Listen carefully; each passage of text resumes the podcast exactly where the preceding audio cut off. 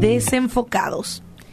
Marcos 8, 34, 36 dice, si alguno de ustedes quiere ser mi seguidor, tiene que abandonar su manera egoísta de vivir, tomar su cruz y seguirme.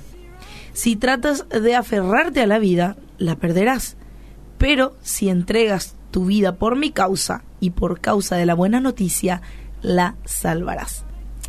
Y te invito a que en esta noche puedas examinar tu vida, tu trabajo, eh, las cosas que haces, los contactos que tenés, eh, que soles establecer con la gente.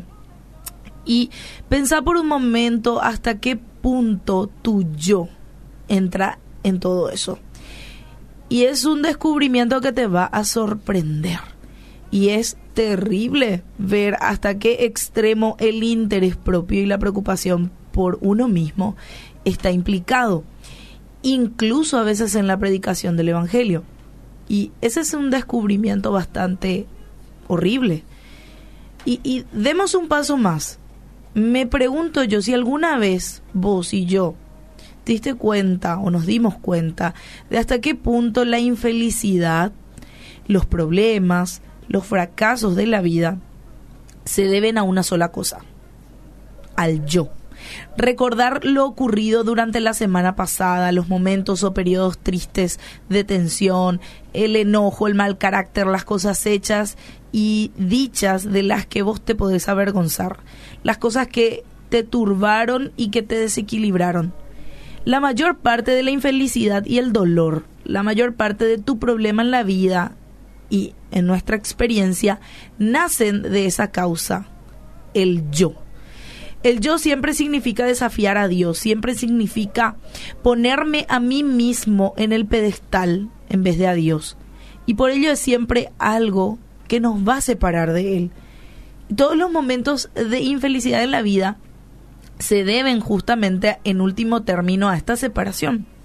Una persona que está en verdadera comunión con Dios y con el Señor Jesús se encuentra pleno. No importa que esté en una cárcel, que tenga los pies amarrados justamente al cepo como, como fue Pablo, por ejemplo, o que se esté quemando en una hoguera, estaba pleno porque estaba en comunión con Dios. Y no, no es esa la experiencia de los santos en los últimos siglos, eh, quienes murieron por causa del Evangelio, por causa de Jesús, aunque en ese momento era justamente, y me puedo imaginar, difícil, horrible. Ellos decidieron jugárselas por Dios. Y quiere decir que de alguna u otra forma nos buscamos a nosotros mismos y pensamos en nosotros mismos en lugar de buscar la comunión con Dios y el reino de Dios. El hombre, según la Biblia, fue hecho para vivir por completo para la gloria de Dios y fue hecho para amar al Señor Dios con todo su corazón, con toda su alma, con toda su mente y con todas sus fuerzas. Todo tu ser fue hecho para glorificar a Dios.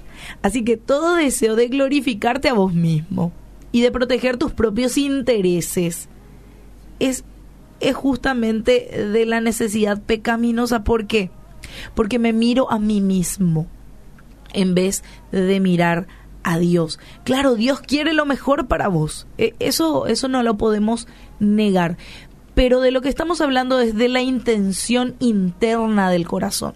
Cuando yo nomás quiero de manera egoísta para mí. Yo quiero lograr, pero para mí. No para bendecir a otros, ni para establecer el reino de Dios acá. No. E, estás buscando tu honor y tu gloria. Atenti con ese, con ese sentimiento y, y que hoy pueda, puedas reflexionar y puedas decir, bueno, yo necesito mirar a Dios por sobre todas las cosas. Tengo que abandonar esa manera egoísta de vivir como decía Marcos 8.